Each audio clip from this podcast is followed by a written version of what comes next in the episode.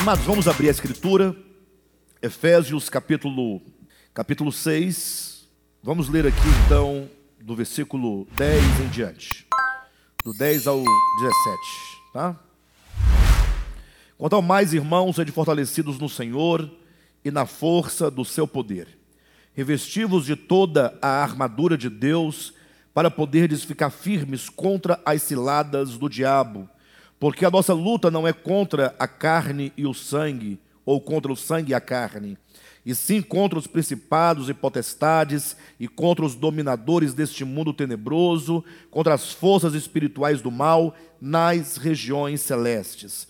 Portanto, tomai toda a armadura de Deus, para que possais resistir no dia mau, e depois de teres vencido tudo, permanecer inabaláveis. Estai, pois, firmes cingindo-vos com a verdade e revestindo-vos da couraça da justiça, calçai os pés com a preparação do evangelho da paz, embraçando sempre o escudo da fé, com o qual podereis apagar todos os dardos inflamáveis do maligno.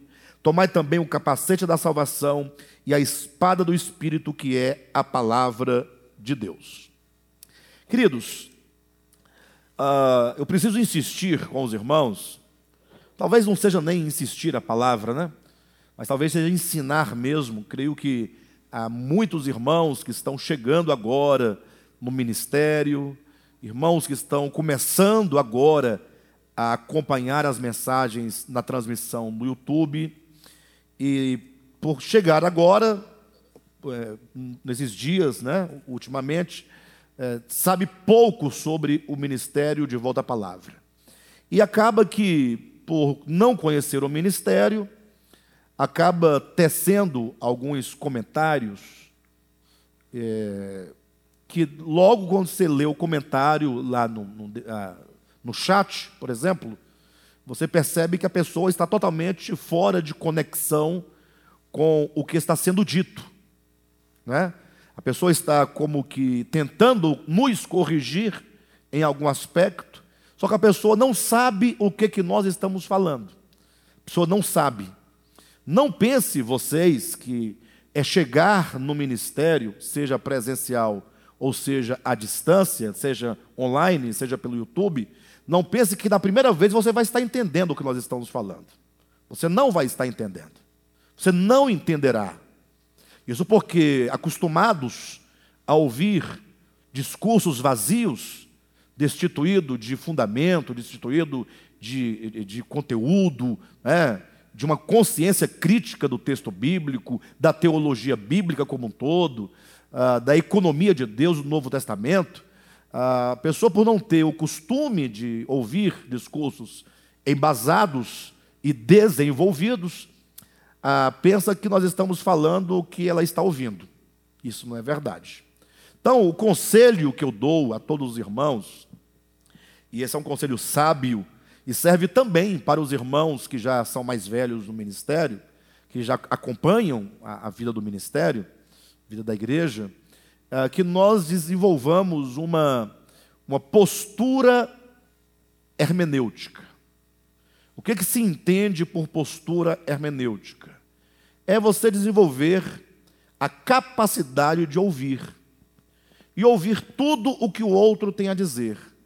É você permitir que o outro fale, que o outro explique. E você então não somente ouvir até o fim, e não somente ouvir atentamente até o fim, mas desenvolver um esforço para compreender o que se diz, procurar desenvolver o esforço, se esforçar para procurar tocar naquilo que está sendo dito de fato e de verdade. Porque se de repente eu falo uma frase, o indivíduo na internet reprova, uh, é porque eu não estou vendo. Se eu estivesse acompanhando, os irmãos viriam, perceberiam que não funciona, não dá certo. Porque basta eu perguntar o que, que você está dizendo. E logo, quando a pessoa disser, logo se observará que a pessoa não está falando nada do que nós estamos dizendo. Então é preciso ter esse espírito hermenêutico que é a manifestação de humildade. Ouvir o outro, se permitir. Falando nós aqui na semana passada acerca ah, do Evangelho da Paz, né? houve quem, assistindo, comentasse lá, dizendo que, inclusive, é, que não é esse o Evangelho, que é verdade que nós devemos ter paz uns com os outros, mas que o Evangelho é o Evangelho de Jesus Cristo, é o Evangelho da cruz, do arrependimento. Daí já dá para a pessoa eh, para perceber de cara que a pessoa ou não ouviu a mensagem, ou não tem disposição. Isso é ruim para você. Ou seja, enquanto você poderia crescer no conhecimento, até mesmo para você destruir um pensamento, você precisa ouvir e compreender. Senão você se passa por tolo. Aquele que não ouve é tolo. E o tolo, às vezes, precisa ouvir uma palavra mais rigorosa para ele saber que ele é tolo, para dar a oportunidade de abandonar a tolice. Né? Uma oportunidade. Então, assim, vamos procurar ouvir e vamos aprender a perguntar. Né? Nós insistimos aqui muito, nós falamos duas semanas para dizer que quando a Escritura chama Evangelho da Paz, e não sou eu quem dá esse nome ao Evangelho, Evangelho da Paz pode ser colocado como Evangelho pacificador, e esse, essa paz ou essa pacificação não diz respeito ao meu estado de paz de espírito, mas diz respeito que o Evangelho, por natureza, é aquilo que Cristo que Deus realizou em Cristo. Ou seja, Deus não lança na face do homem as suas transgressões. Não, Deus estava em Cristo reconciliando. A palavra reconciliação implica paz. Perfeito? Deus estava em Cristo reconciliando consigo o homem não imputando aos homens as suas transgressões, porque imputar é promover a discórdia, é promover a facção, é, é manter a inimizade. Você fica lançando, não é mais porque você fez, porque você faz, não imputando aos homens as suas transgressões, antes confiando-lhes a palavra da reconciliação. Ou seja, o que, que é o Evangelho? É Deus dizendo: você pode vir, pode voltar a mim não é? porque você está perdoado. É? O Evangelho não é de acusação. O ministério da condenação e da morte foi o ministério da lei de Moisés. A nova aliança, que é do Espírito, que é, não é da letra, mas é do Espírito, que é da vida, é o Evangelho da salvação, da redenção. Imagine, nós podemos é, perceber a ideia do Evangelho da paz é, na parábola que Jesus fala do filho pródigo, poxa. Se você fosse o pai do pródigo lá da parábola, como você receberia o seu filho? Ou será que você receberia o seu filho? Quais as condições em que você receberia esse filho? Poderia, é, pode, podemos dizer que há pais que diriam: não, esse filho não dá para receber mais. Uma vez que ele fez o que ele fez, as portas estão trancadas para sempre. Tem pais terrenos que procedem dessa maneira? Tem. E tem crentes que pensam que Deus procede dessa maneira? Tem. Aqueles que inventaram, os que mantêm, sustentam e continuam a pregar a invenção de uma tal doutrina que não é bíblica, chamada o fechamento da porta da graça. Isso não é bíblico. Absolutamente. Lógico, eu sei que vão recorrer dizendo que tem a parábola das dez virgens, que a porta se trancou e etc e tal, mas lá não tem nada a ver com o fechamento da porta da graça. Né? Lá, pelo contrário, a parábola lá é, é, parece dizer que há uma possibilidade, sim, de que tais pessoas recuperem o que elas perderam durante o tempo de hoje. De todo modo, pode também haver pais que falam: não, eu recebo o filho de volta mas na condição de que ele devolva é, o bem que ele, que ele gastou. Não tem pais que podem fazer isso? Pode haver pais que digam, não, além de ele devolver o que gastou, ele vai ter que ter um, uma, uma, uma, palavras que expressem de fato que ele errou. Só devolver não serve, ele tem que declarar: eu errei. Ele tem que se humilhar. E se não se humilhar, não recebe. Pode ter ainda um outro tipo de pai que diria: não, eu recebo na condição de que o filho devolva o que ele gastou, que ele declare com palavras, que ele se humilhe diante de todos, para que todos saibam que ele de fato errou, que ele assuma o erro e que agora se comporte de modo a comprovar que de fato está arrependido, senão eu posso voltar atrás. Sim ou não? Mas nenhuma dessas maneiras o pai da parábola procedeu. Porque o pai da parábola, ele é um, um exemplo, né? na parábola ele representa o nosso pai eterno, nosso pai celestial, que é um pai compassivo. A atitude daquele pai é uma atitude do evangelho da reconciliação, do evangelho da paz. Bem, se Deus trata o homem mediante o evangelho da paz deste modo, né, nesse sentido vertical, então agora esse que recebe este evangelho, ele precisa agora ser um catalisador deste evangelho para promover essa paz que ele recebeu entre ele e entre todos os homens da terra. Então, todo aquele que recebe o evangelho da paz, da reconciliação, do perdão, da graça, da misericórdia, ele agora deve ser um canal ah, por meio do qual esse perdão, essa graça, essa misericórdia se estende. Então, não é somente ah, o, evangelho da, o evangelho da paz, não diz somente que eu estou reconciliado com Deus, mas ele me leva a me reconciliar comigo mesmo. Quantas pessoas são cristãs e nunca se perdoaram?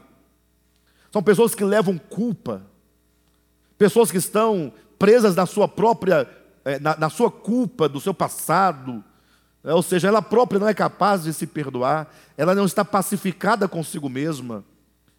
E quantos também não conseguem é, perdoar os outros das, suas, das ofensas que ele sofreu. Lembra daquele texto lá em Mateus capítulo 6, no finalzinho da, da oração do Pai Nosso? Jesus, após falar a oração do Pai Nosso, ensinar os seus discípulos a orarem, aí ele diz assim: Olha, porque se perdoardes os homens as suas ofensas, o vosso Pai celestial vos perdoará. Se não perdoardes os homens suas ofensas, vosso Pai também não vos perdoará. Logo, numa leitura rápida, numa leitura rasa, uh, usar até um outro termo, numa leitura curta, no sentido de que você não estende aquele entendimento ao restante da Escritura, você pensa que ali Deus tem um perdão condicional. Né? Se você fizer, eu faço. Se você não fizer, eu não faço. É um joguinho de menino. Nós precisamos superar essa imagem equivocada que se tem de Deus. Ora, se Deus, em natureza, Ele é amor, Ele é graça, Ele é misericórdia, Ele é perdão, e nada dessas coisas podem estar condicionadas a nada. Porque quem perdoa o outro na condição de, não perdoa. Ele faz uma barganha, é um jogo. Você faz isso que eu também faço. Você não faz, eu não faço. É um Deus metafísico capitalista. É um Deus cujas, é, um Deus é, é, cu, cujo caráter, atributo é vendido, é trocado, é barganhado. Não podemos conceber um Deus dessa maneira. Eu falei, mas e como é que se entende então esse texto lá de Mateus? Ora, a grande questão é que o perdão é algo que já é nosso, ele já foi dado é algo que é, não é algo que você deve pedir, inclusive. O perdão já o perdão é a própria obra de Cristo. A, a, a obra de Cristo é a declaração de que o Pai te perdoa de qualquer coisa. É a declaração. Do contrário, Cristo não morreria na cruz. E isso para usar uma linguagem humana.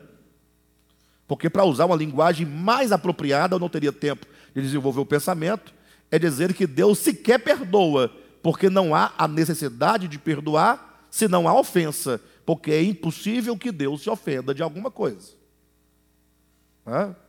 Não quer dizer que nossos pecados não sejam graves. Eu não estou atenuando o pecado. Eu estou engrandecendo a dimensão desse Deus que não pode ser tocado por qualquer pensamento, palavra ou obra do indivíduo que é insignificante diante do universo, que dirá diante da sua grandeza, né? diante daquilo que ele é. De todo modo, a grande questão é que quando nós perdoamos alguém, entenda isso, não é você que está perdoando, é você que está sendo perdoado. Perdão é libertação. Entenda a palavra perdão, não é como um ato de bondade, tá bom, eu sou bonzinho, então ó, você está desculpado, viu? Não vou levar em conta. Palavra perdão significa liberar, libertar, deixa o outro livre, deixa o outro ir. Então, quando você deixa o outro ir, é você que está se permitindo ficar livre daquela é, transgressão ou daquela situação que o outro fez que te amarrava no seu mundo interior. Imagine só que o Cadmo faça um mal a mim. Perfeito? Ah, o Cadmo fez, eu vou ficar, ele nem lembra mais, está vivendo a vida dele numa boa. E eu, quando guardo aquela mágoa, no sentido não, não, não o perdoo, eu guardo a mágoa.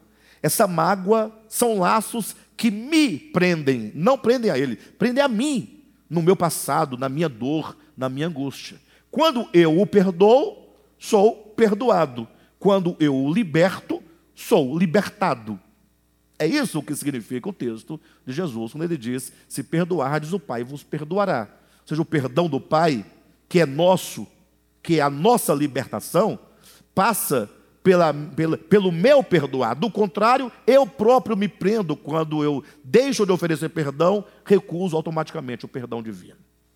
Ou seja, quando o homem não perdoa o outro, ele se mantém preso naquilo que ele julga que está sobre o outro que na verdade está sobre si mesmo. Perfeito? Então, é, o Evangelho da Paz fala dessa reconciliação universal, da reintegração do homem no todo da existência.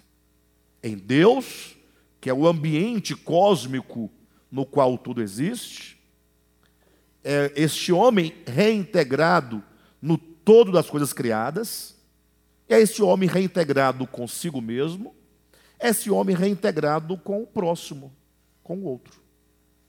Isto é o evangelho da paz. É da paz apregou a, a, o reino milenar. Paz, equidade, justiça, tudo de bom, tudo coisas boas. é a remoção de todo mal, de tudo que nos prende, de tudo que nos machuca, que tudo, é, tudo aquilo que nos torna indignos da, da vida que o Senhor nos fez, que é a dignidade da vida humana. Então, isso é o Evangelho da Paz.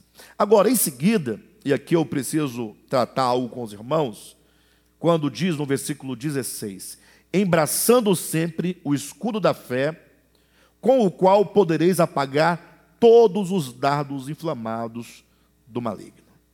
Então, nós temos aqui ah, como um outro componente dessa armadura, essa armadura que nos garante a vitória, né? Ou seja, só podemos permanecer firmes no dia mal se nós nos revestirmos de toda a armadura de Deus.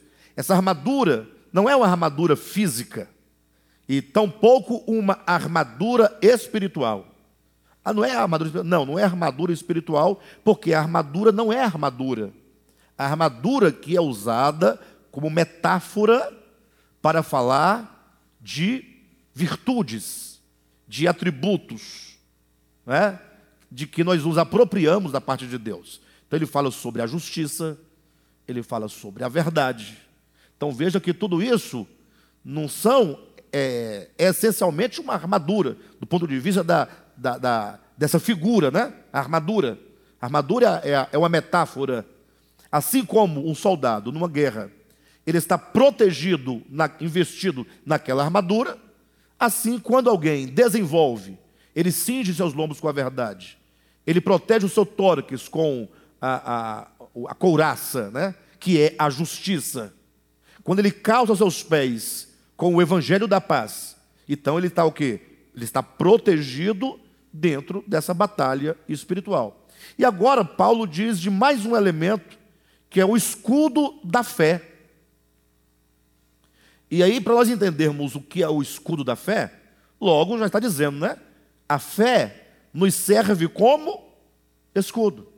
Ou seja, a fé é o escudo que te protege contra os dardos inflamados do maligno.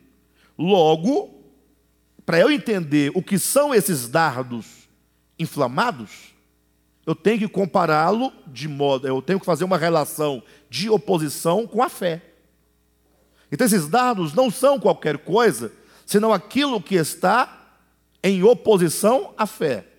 Essa fé é a fé neotestamentária. Não é a fé, ah, eu creio tanto, eu estou protegido, portanto. A questão é que o maligno, ele vai lançar dardos. Esses dardos são dardos inflamados. É como se fosse um, grande dardo, não é? uma, uma lança, e na ponta aqui ele colocasse um. Como posso colocar o nome? É uma tocha com, com fogo, né? Tem um nome que dá mais apropriado, mas não tem problema. Você coloca um tufo de, de alguma coisa, com querosene, com a gasolina, e coloca fogo, porque imagine que naquele tempo, quando eles iam guerrear, então eles lançavam esses dardos inflamados, com tocando fogo na ponta, que onde eles batiam incendiava. Né? As cidades é, é, eram incendiadas, como não se podia ir até lá, porque a guerra estava, né? havia os muros, havia as portas fechadas, eles lançavam esses dardos inflamáveis para é, vencer o inimigo, para tocar fogo na cidade do inimigo. Então, a, a ideia é que o maligno, ele lança dardos inflamados na nossa mente, para que, ao tocar a nossa mente, a sua mente seja, fique totalmente inflamada, né? pegue fogo, você fique totalmente tomado, incendiado, consumido pelo quê? O que pode apagar esse dardo inflamado, ou os dardos inflamados, é a fé. Essa fé são, na verdade, é, é o conhecimento acerca de Deus. É o conhecimento acerca do propósito de Deus. É o conhecimento acerca da obra de Cristo. É o conhecimento acerca do Evangelho. Quando você não tem tal conhecimento, essa fé, muitos confundem essa fé com a fé, ah, digamos, com a fé salvífica ou com a fé intuitiva, não é? Ah, para você entender mais ou menos o sentido dessa fé, Paulo usou muito a fé, esse termo fé, no sentido do conhecimento de Deus e de sua obra, o que se chama sã doutrina no Novo Testamento. Por exemplo, aquele texto em que Paulo fala em 2 Coríntios, capítulo, né, capítulo 4, salvo engano, versículo 7, ele diz: Combati o bom combate, completei a carreira, guardei a fé. Então, esse versículo, muitas vezes, ele é lido, geralmente, em, em sepultamento de crente, para dizer: olha, o irmão que morreu, ele combateu o bom combate, ou seja, ele viveu, lutou, criou filhos, trabalhou, né? E ele, ele foi guerreiro, né? Ele combateu ele completou a carreira, ou seja, ele fez tudo o que tinha que fazer e só morreu porque não tinha mais nada para fazer, portanto, é o que se conclui e guardou a fé, ou seja, morreu sem se desviar, morreu crente. E por mais que seja bom falar isso de alguém, não é que é ruim. Mas é que o texto bíblico lá de 2 Timóteo 4, 7, é, Paulo está falando da, da missão que lhe foi dada. E ele está falando assim: olha, eu vou morrer agora. A, a, minha morte já está iminente. Então, logo eu, eu serei oferecido por libação, e quanto então ao meu ministério, à minha incumbência, Paulo, enquanto apóstolo dos gentios, ele diz: Olha, eu, na verdade, eu, eu combati o bom combate. Esse bom combate é o bom combate da fé. Ou seja, ele foi alguém que batalhou pela preservação da verdade que é Cristo. Então ele enfrentou os hereges, ele enfrentou a heresia, ele enfrentou os, os, os gnósticos, ele enfrentou os falsos profetas. Ou seja, enquanto ele esteve ali cuidando das igrejas, ele combateu com força, com determinação, esse bom combate. Em outro lugar, ele vai dizer a Timóteo: combate o bom combate da fé, da verdade de Deus, para resistir toda mentira, todo engano. Ele fala: completei a carreira, ou seja, a obra que ele tinha que fazer enquanto o guardião da fé, ele cumpriu. Ou seja, a partir de agora eu vou morrer porque a minha missão está feita. Outros tomarão essa, essa posição, esse lugar de continuar a defender o Evangelho, a defender a fé. Ele diz: Eu guardei a fé, ou seja, a verdade acerca de Deus, da sua obra, da obra de Cristo, foi preservada. Essa verdade foi preservada. Então, Paulo está dizendo aqui, em Efésios capítulo 6, nesse mesmo sentido. Ou seja, muitos dardos serão lançados na mente da pessoa, e se ela não tiver um escudo se ela não tiver a, a, a clareza acerca daquilo que ela crê de fato, bem, não é bem assim, né? Não é se ela não tiver clareza do que ela crê. Se ela não tiver clareza do Evangelho. Ela pode ter a clareza do que ela crê, e o que ela crê pode não ser o Evangelho. Não é? Então, se ela, tiver, se ela não tiver a clareza do Evangelho, que é o escudo, é o que vai te proteger contra as investidas do maligno, para que você naufrague na sua fé. A gente vive muito nesses dias, interessante, que eh, vocês podem, olham para o cristianismo. Antigamente, eram três frentes de batalha no cristianismo, dentro do cristianismo. Eram os crentes de uma maneira geral contra os católicos. Vocês lembram disso? E eram aqui nos crentes, crente contra crente, é, nos dois partidos, dos tradicionais e dos pentecostais. Sobretudo os pentecostais, que não acreditavam que os tradicionais eram crentes genuínos. Porque os tradicionais tinham uma vida mais tranquila, mais relaxada, né?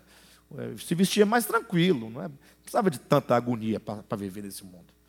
E os crentes, naquela, os pentecostais, naquela agonia, né? um calor danado, meio-dia, o camarada com terno preto, né? daqueles de, de petróleo, aqueles tecido. Hã? É, mas chega da coceira, né? Um suor danado, gravata, tudo, sapato, vulcabrais, bico quadrado, meia preta, cinto, né? Tudo ali, meio-dia, né? era misericórdia. Então, mas eram essas três frentes, né? Católicos, os, chama, os chamava-se tradicionais e os pentecostais. Acontece que com o tempo pentecostais tradicionais pararam de se guerrear, não guerreiam mais. E me parece que até agora, ultimamente, a luta entre os crentes e católicos deu aquela arrefecida, né? Eles não lutam muito, já tem padre cantando música de evangélico, já tem evangelho cantando música de padre, já é uma superação muito grande, né? Já é uma coisa bacana. Agora, me parece que nós estamos vivendo num tempo de dar-se as mãos por cima dos muros. Não quebra os muros, porque os muros constituem a identidade dos grupos, mas também é, não podem continuar desse jeito. Dão as mãos, porque há outros valores, outros interesses por detrás é, do que eles julgam acreditar de fato e de verdade. Agora, é só despontar alguém que comece a pregar de fato o Evangelho, que agora todos se unem para combater esse um. Ou seja, tudo o que você não pode fazer, pregar o Evangelho. Se você pregar o Evangelho, você certamente vai sofrer uma, uma, uma perseguição, uma investida. Né? De todo modo, imagine que quando a pessoa começa a ouvir o Evangelho, começa a clarear, começa a perceber alguma coisa diferente, logo você estará dentro de uma arena e os seus próprios familiares, os amigos, vão começar a lançar os dardos inflamados. Se você não tiver entendimento, clareza suficiente acerca do que você está vendo, se você for aqueles que está ali e ouve, mas não se atenta, qualquer coisa será motivo para você sair. Recentemente, uma pessoa me procurou e falou: Olha, Pastor Alexandre, é, eu estou saindo do ministério DEVAP, saindo, tal. E não é por motivo pessoal, gosto muito de você, gosto da, da igreja, gosto de todo mundo. Meu problema é de ordem da fé. É problema de fé mesmo, né? Então não é nada pessoal, é porque não está batendo muito. Né? Eu falei, meu irmão, mas você não pode fazer esse tipo de coisa? Uh, sair assim sem falar com a gente, conversar, até para me ajudar, porque vai que você tem alguma coisa para me falar que vai corrigir meu pensamento. Você vai, você vai embora para a verdade e me deixar no erro? Eu estava lutando para te trazer para a verdade. Você descobriu que eu, tava, que eu estou no erro. Você descobriu onde está a verdade. Você vai sozinho e me deixar no erro? É, peraí, tem um problema, não tem não, pessoal? Ué, se eu estou aqui, nós dois, Cadmo, Henrique, nós estamos aqui lutando para encontrar, tocar essa verdade de alguma maneira. Nós estamos aqui lutando juntos numa ação de cooperação. Aí de repente o Cadmo descobre que a verdade está lá do outro lado. Aí ele sai calado e me deixa aqui sozinho no erro, sem nem me falar que eu estou errado?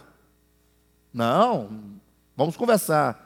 E aí o irmão decidiu conversar e falou: Não, eu vou levar aqui os livros, porque o, o, o problema da heresia do De Volta à Palavra começou lá no, na dracma perdida.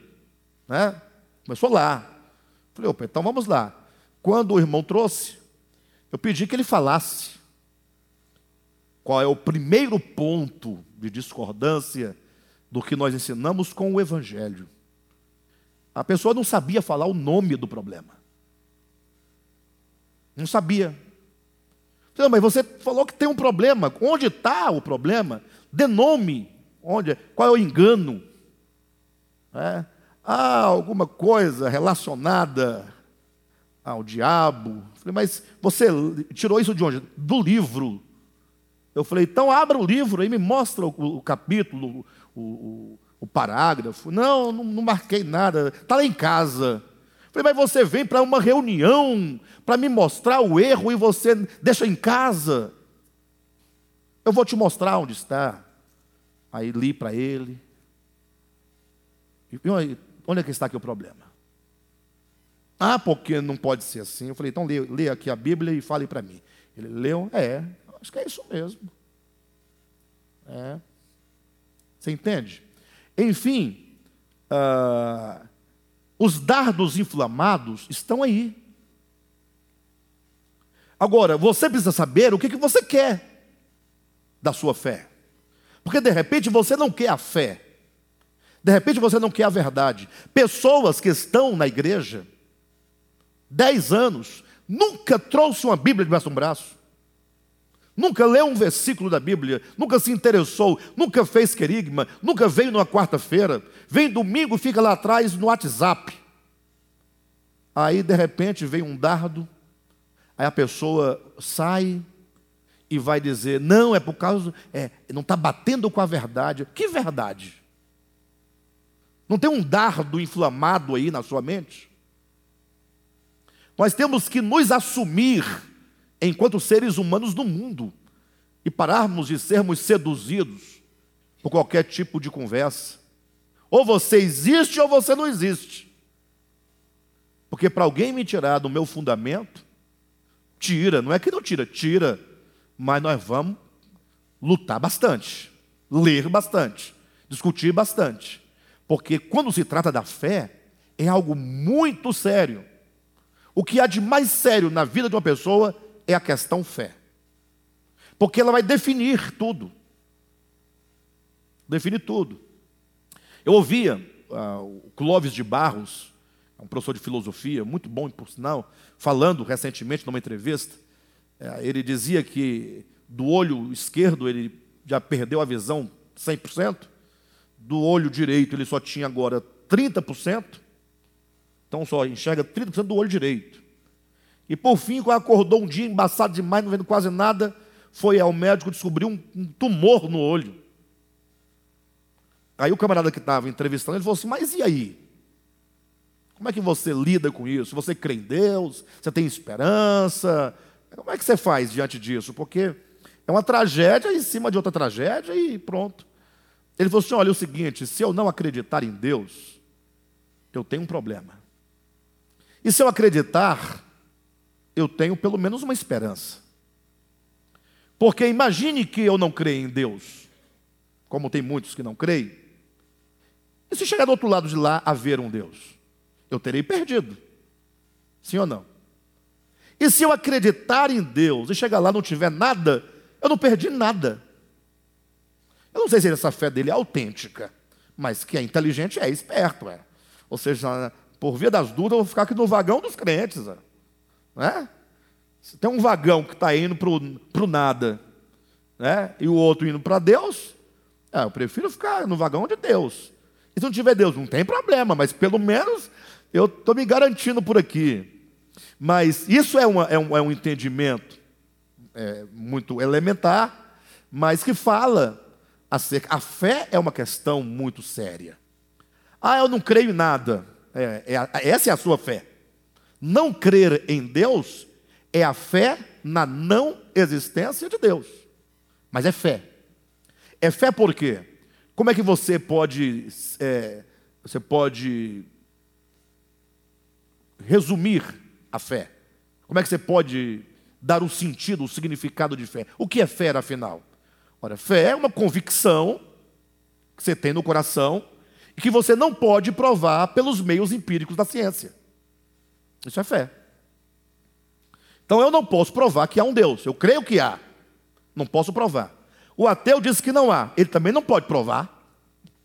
Ora, se ele acredita que não há e não pode provar, eu acredito que há e não posso provar, ambos têm fé. Só que a fé dele é maior do que a minha porque a minha é uma fé evidente. Eu creio que há um Deus, porque tudo o que há não fui eu que fiz. E nenhum homem vai dizer que foi ele que fez o sol, a lua, as estrelas, as ervas, os peixes, os pássaros. O, o maior homem do mundo não declarou que fez nada disso.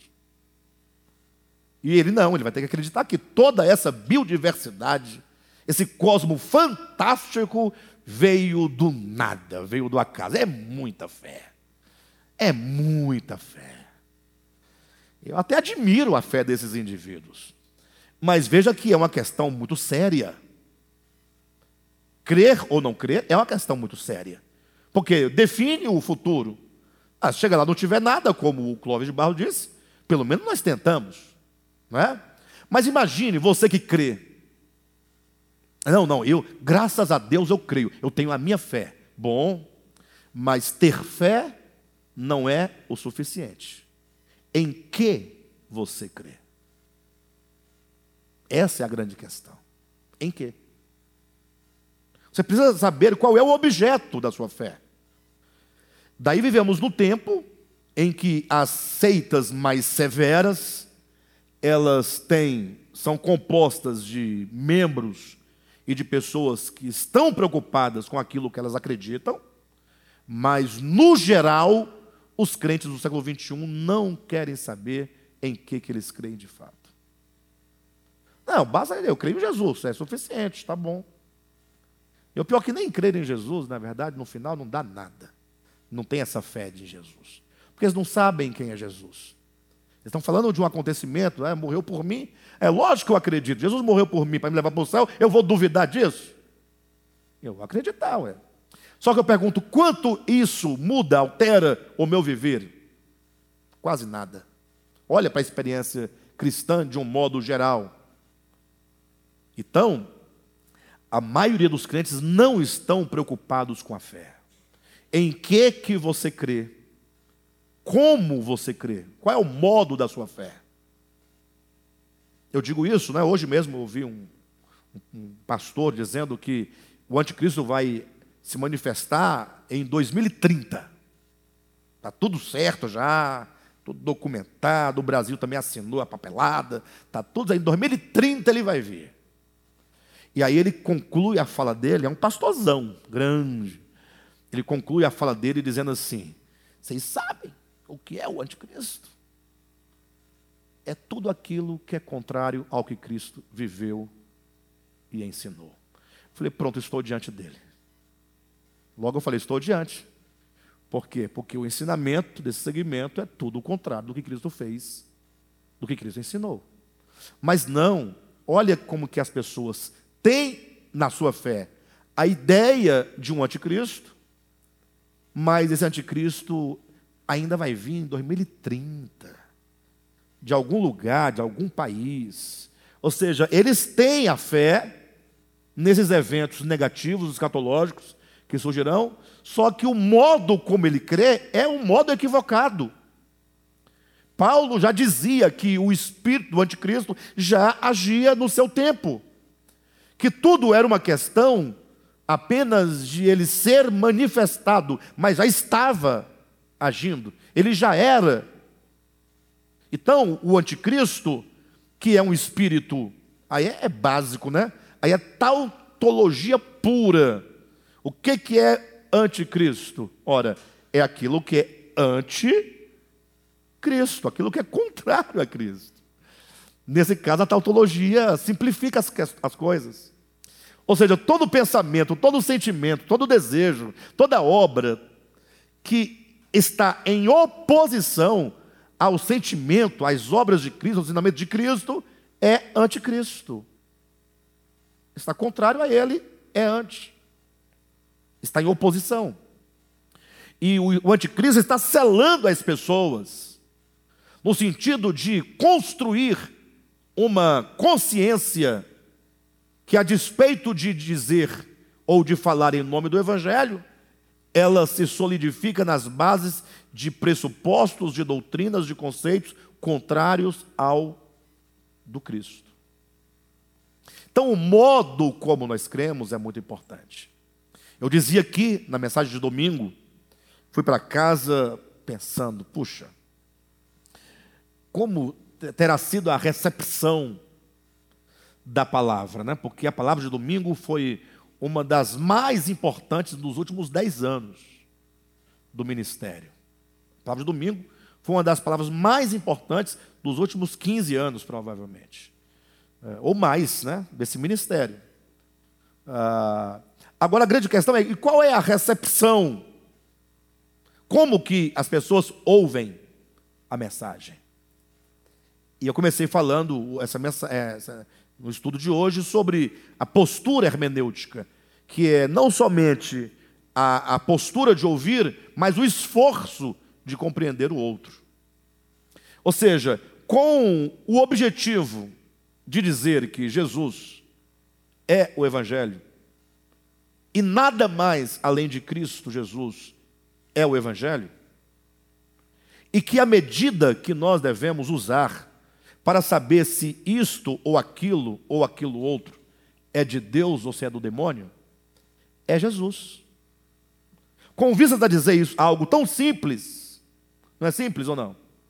Como é que eu sei se essa frase é de Deus ou do demônio. Vamos ser mais específico. É, vocês sabem que existe aí uma. Inclusive é recente agora, essa semana mesmo, tem uns 20 dias ou 30 dias para cá, está um, um ruído de abelha na internet, porque um cantor aí, gospel, declarou que o cantor de Deus, ele, a voz dele só pode cantar os hinos de Deus. Mas os hinos de Deus que ele quer dizer, os hinos que ele compôs, que o, o, o, a, a turma dele toda compôs. Porque para ele, se não passar no gospel, não é de Deus. Então, qual é a medida que se tem nesse sentido? Nesse sentido, para saber se a música é de Deus ou é do demônio? É o mundo gospel. É cantor gospel? Então, é de Deus é, do, é, de, é dessa plataforma, do, é, é de Deus. Ah, não é? é? Infelizmente não é de Deus. Ou seja, a medida é outra. Nós vamos dizer, não, não é assim. Ah, é porque o pastor disse isso. Ah, é pastor é de Deus. Se for outro, não, não é de Deus. Padre não é de Deus, pastor é de Deus. Olha as ideias. Então imagina que o católico pensa, o padre diz é de Deus, o pastor diz é do demônio. Olha, olha a, a confusão. O crente achando que o demônio está lá, o católico achando que o demônio está do lado de cá. Dois ignorantes. Porque a régua, a medida, não é se é padre, se é pastor, se é cantor gospel, se é ateu. A, a, não, a, ateu é do demônio. Mas tem um ateu aí, por aí, que quando ele fala sobre Deus, ele fala com maior reverência do que os crentes todos juntos. Ele fala com maior propriedade do que os crentes todos juntos. E me parece que a ética que esse indivíduo tem é muito mais crística do que o, cristianismo todo junto. Ah, mas esse aqui é ateu. Aí, aí vem aquela confusão, não. Mas como pode? Estou falando do escudo da fé, tá? Da fé. Isso é fé. Como é que você vai definir a verdade? O escudo com que você se protege contra os dados inflamados, ou seja, contra a mentira, contra a heresia, contra o engano, que virá à sua mente como uma flecha, é, para incendiar sua mente com pensamentos perversos contrários ao Evangelho em nome do Evangelho. Então, fica essa confusão, esse conflito. Aí você fala assim: não, poxa, mas não pode, não, não tem como.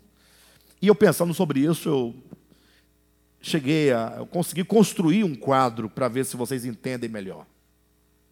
Tá bom? Construir um quadro para ver se vocês conseguem perceber a, a contradição da exterioridade com a interioridade. Imagine vocês que os judeus, os judeus, eles aguardavam por Cristo, pelo Messias. Sim ou não?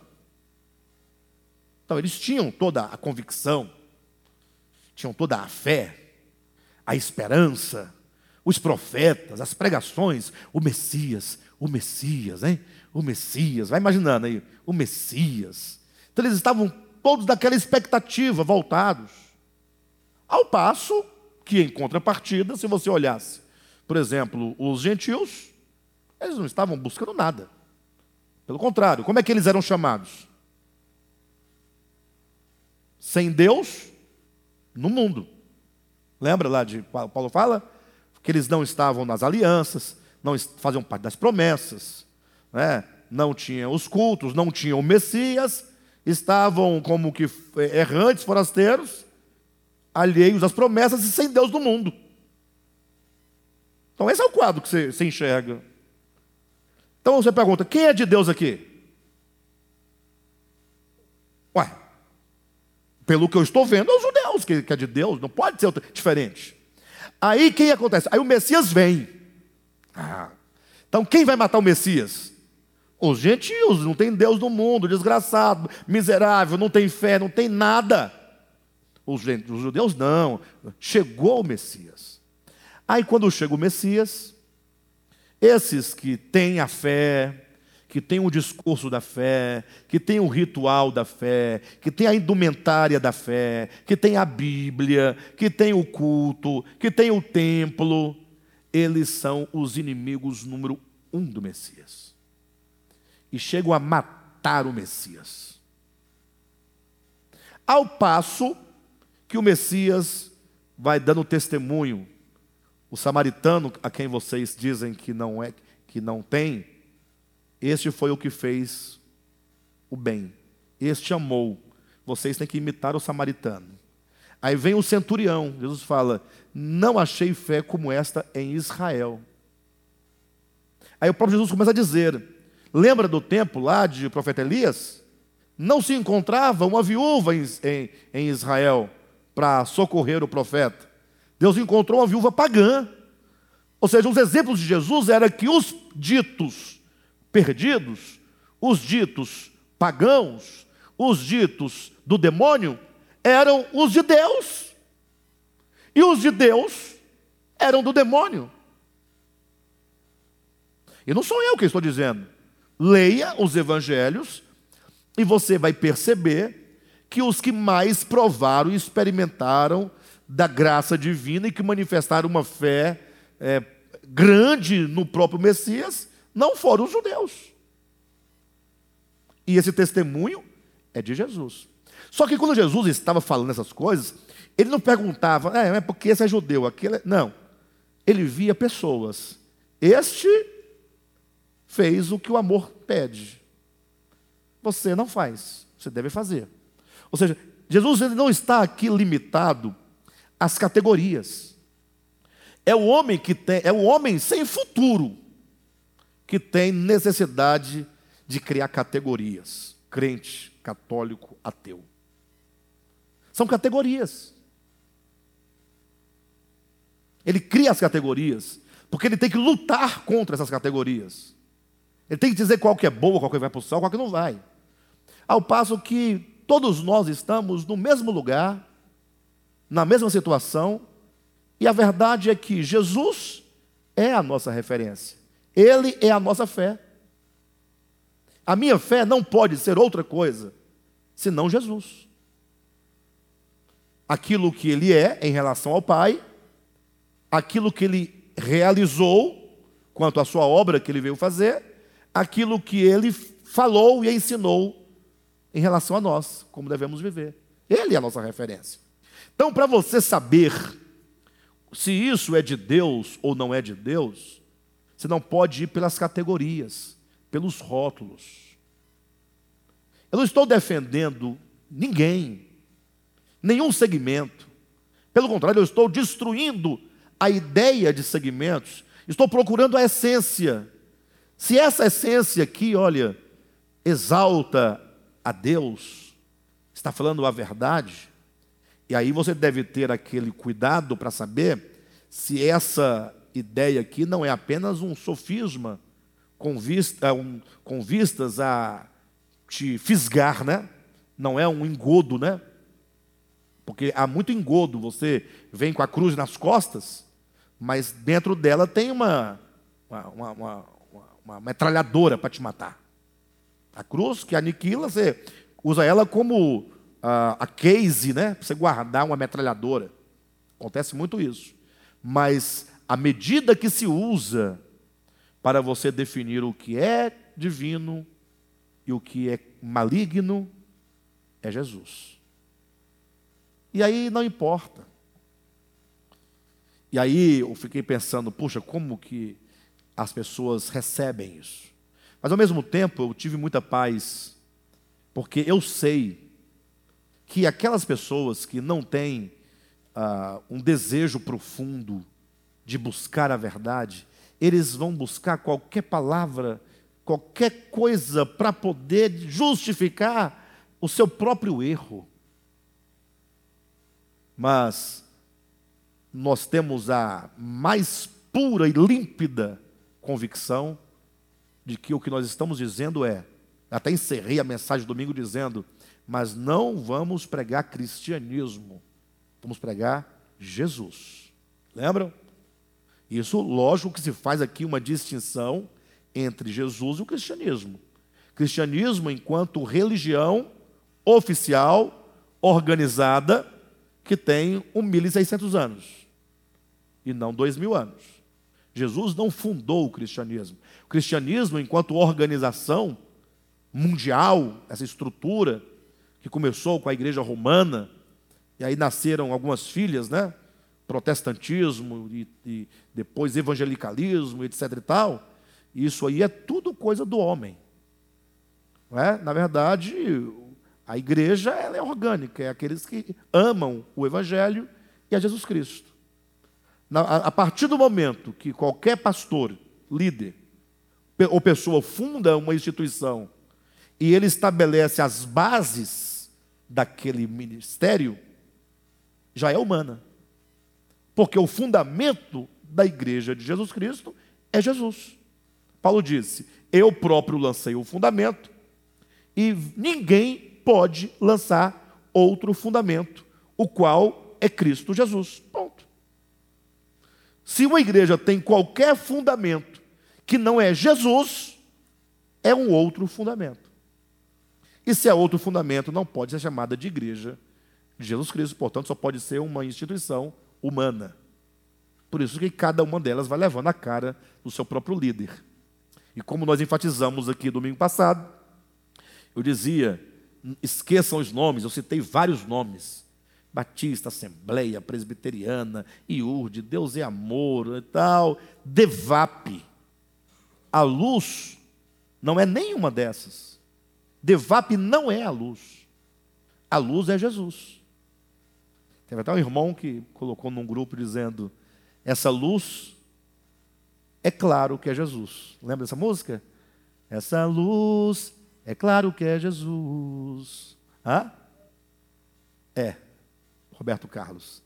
Então, é, de fato, então, Jesus é a medida para todas as coisas. Uma palavra que você ouve, uma música que você ouve, um livro que você lê, uma frase, um comportamento, uma atitude. Alguém vem para você, olha, Cadmo, em nome de Jesus nós temos que fazer alguma coisa, porque o fulano, a pessoa vem com o nome de Deus e santidade e tal, só para falar mal do outro. Você observa, é Jesus, Jesus faz isso. Não, não, não é Jesus. Mas está falando, vamos orar, vamos fazer. Não, não é Jesus. Não é? Você já procurou o irmão? Não, não, não é Jesus. Jesus não nos ensinou a fazer esse tipo de coisa. Então, quando você usa Jesus por medida de tudo, não tem como você errar. Então, quando Paulo diz aqui, embraçando sempre o escudo da fé, com o qual podereis apagar todos os dardos inflamados do maligno. Aí logo você tem que entender a extensão do texto, porque o texto ele fala por metáfora, né? Nós temos escudo, nós temos os dardos e temos os dardos que são inflamados. Ou seja, é, onde é que esse dardo é lançado? No pé da pessoa? Na mão da pessoa? Não, é na mente. É aqui na sua mente que a coisa inflama. Sabe, já encontrou uma pessoa assim, totalmente com a mente inflamada, tomada né, desesperada, não consegue mais ali, a mente chega a estar tá fumegando de informações, de dúvida, né, de conversas impróprias contra o outro, falando mal, de acusação. São os dardos inflamados que são lançados na mente. Então, o escudo que nos protege contra esses dardos é a fé. Ou seja, somente uma fé sólida, somente uma fé clara, somente uma fé totalmente límpida, que é o próprio Jesus, quanto ao que ele é em relação ao Pai, quanto à obra que ele realizou na cruz e quanto aos seus ensinamentos em relação a nós, é que você então estará livre, ou que esses dardos serão lançados, mas ao bater eles são apagados. A convicção da verdade apaga os dardos, apaga o fogo. A sua mente não vai se inflamar com a, toda sorte de conversa, né? com qualquer tipo de informação que não seja o Evangelho. Então, é o escudo da fé. Então, olha como Paulo vai dizendo que aqui na nossa trajetória, essa trajetória é uma luta, é um combate, todo dia você está exposto né, a, a essa guerra espiritual, todo dia você está sujeito a vencer o dia derrotado. Ele diz: olha, cinja os lombos com a verdade, guarda o coração com a prática da justiça, caminhe, né, segundo o evangelho da reconciliação, e que não somente o evangelho seja uma proteção para calçar os seus pés, para você andar segundo o Evangelho, mas que agora servem para te levar a outros lugares para comunicar a outros este Evangelho.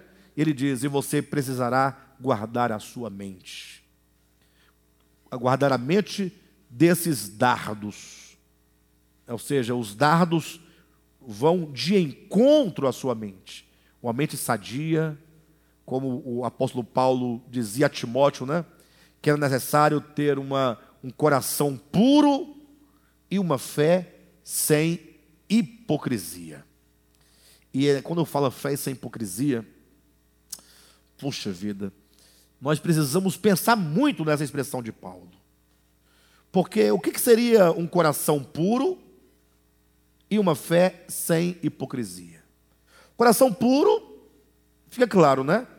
É um coração que só busca de fato a verdade, que não tem outros interesses. Porque um coração impuro, um coração que não é puro, é, ele não sabe exatamente o que, que ele está buscando. Às vezes ele está num lugar, num determinado formato de fé, mas o que leva a pessoa a permanecer ou a estar naquele lugar? O que, que precisa acontecer para que a pessoa é, desacredite da fé que ela diz que tem? O que, que precisa acontecer? Por isso que fala de uma fé sem hipocrisia. Um coração puro, ele certamente vai conter uma fé pura, uma fé límpida, ou seja, tudo o que eu quero é a verdade de Deus. Somente isso. Não importa se existem é, milhares de lugares mais próximo de casa, um local mais bonito, que tenha uma estrutura melhor, departamentos mais bem estabelecidos. Complicado. Olha, por incrível que pareça, eu já me deparei dezenas de vezes com situações assim difíceis, a ponto de eu não ter o que falar. Não é? Ou seja, ter tem, né? Muita coisa para falar. Mas falar assim, não, não, talvez não seja o momento, a pessoa não tem condições de ouvir nada. Falou assim, olha, Alexandre, eu gostava, eu gosto tanto da, da, do De Volta à Palavra, tão boa palavra, tudo certinho. Mas é o seguinte, meus filhos, sabe, eles precisam de uma estrutura assim de escolinha de criança mais apropriada, né? Uma estrutura mais apropriada. Ou seja, a pergunta que essa pessoa precisa fazer para si mesma é: peraí, é, qual é o conceito que você tem de igreja? Você pode ter uma estrutura apropriada para o seu filho? Você pode ter um bom clube? Sim ou não? Você pode morar num excelente condomínio? Você pode levá-lo nos melhores parques de diversão? Você pode é, colocar nas melhores escolas particulares. Agora, quando se trata de igreja, qual o seu critério? É se o ministério de louvor é bom? Porque tem muito ministério de louvor por aí que misericórdia, é bom demais. É bom demais. É. Não, nosso ministério de louvor é bom, mas já foi muito ruim. Mas tem uns ministérios de louvor por aí que. Tem umas bandas por aí que eu vou te falar. É banda. Não é brincadeira. Estruturas. Né? Poxa, vai para o Rock in Rio. Ué. Você não quer estrutura? Vai para o Rock in Rio. Vai para uma boate. Vai para o show de um grande cantor. Ora, igreja, puxa, e se não tiver louvor? Ou banda de louvor, melhor, né? Louvor sempre vai ter. Se não tiver banda, como é que vai ser? Né? Se nós não tivermos uma estrutura, não tem ar-condicionado. Ou seja, já observaram que a fé é, é, é em segundo plano? O que importa são as estruturas. Então, isso não, não pode se falar nesse sentido de uma fé sem hipocrisia. A fé genuína, ela leva em conta a verdade ainda que todas as demais coisas secundárias, no âmbito material, físico, falte. A verdade em, em última instância. Primeira e última instância.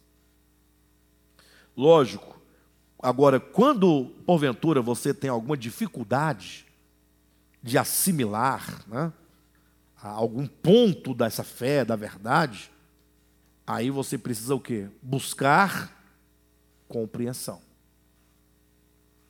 Buscar a compreensão.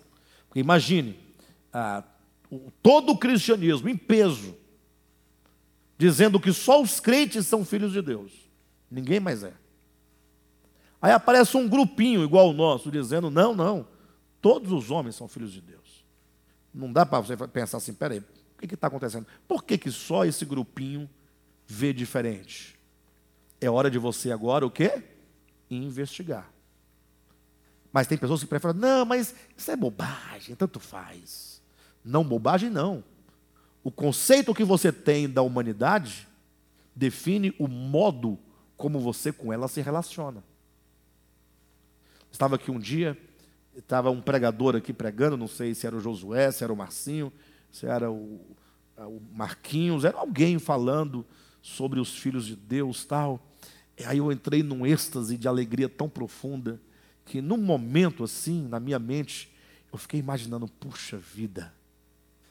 Eu fiquei imaginando um dia possível, escatológico, quando diz lá que todo joelho se dobrará, toda. Né, e eu fiquei imaginando é, é, é, Nietzsche lá no nosso meio. Porque a ideia é que Nietzsche é um fila de Betseba, né? É um. Dá vontade de xingar, não dá? Só que ele, como um filho de Deus, ele está tão propenso ao arrependimento como qualquer um de nós. Agora, um, um, um, um, Nietzsche arrependido é muito bom. É melhor um Nietzsche arrependido do que uma Vera arrependida.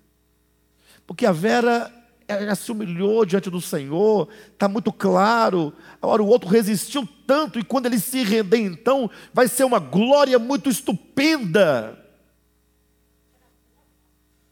Vocês entendem? Um Hitler confessando Jesus é uma coisa estupenda. Não que eles tenham, é, seja digno de maior graça do que nós, não é questão de dimensão, mas é porque o poder da graça operando num coração como o desses homens mostra o que é o amor de Deus. E mostra em nós também o amor de Deus, mas nele vai ser muito bom não é? Os filhos todos retornando à casa do pai.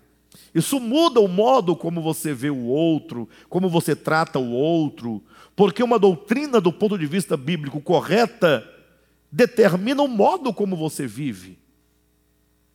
Então, o escudo da fé é a única coisa que pode nos livrar dos dardos inflamados da mentira, dos dardos inflamados dos dogmas, dos dardos inflamados, eh, digamos, dos sofismas, dos dardos inflamados das heresias. Uma fé sólida é um escudo que guarda, protege a nossa mente desses dardos. Tá bom? É, eu quero dizer para os irmãos que nós, de volta a palavra, precisamos urgentemente fazer a revisão da nossa fé. Revisão que eu digo, não é buscar o que está certo ou o que está errado, é colocar em dia até que ponto eu estou compreendendo aquilo que está sendo dito. Para que você não fique aí dez anos sem saber o que está acontecendo. Não tem isso? Estou dez anos, não sabe o que está acontecendo. Tá, o tempo está passando e a, a, a questão é a coisa é muito grave. Então, a minha sugestão é que os irmãos é, façam valer o fato de os irmãos gastarem tempo conosco aqui. Nós estamos concluindo nas próximas semanas o estudo de Efésios e nós vamos começar o estudo de primeira e segunda Tessalonicenses. Tá bom? Então, os irmãos que estão em casa, façam planos aí de participar, ou presencialmente ou à distância mas que faça o plano, né, de começar do primeiro estudo. É só você separar a quarta-feira às 20 horas até às 20 e 40. Ah, 21 e 40. Esse tempinho, ó, ali você ouve, acompanha, você vai ter uma compreensão maravilhosa, crescendo no conhecimento, crescendo na graça, tá bom?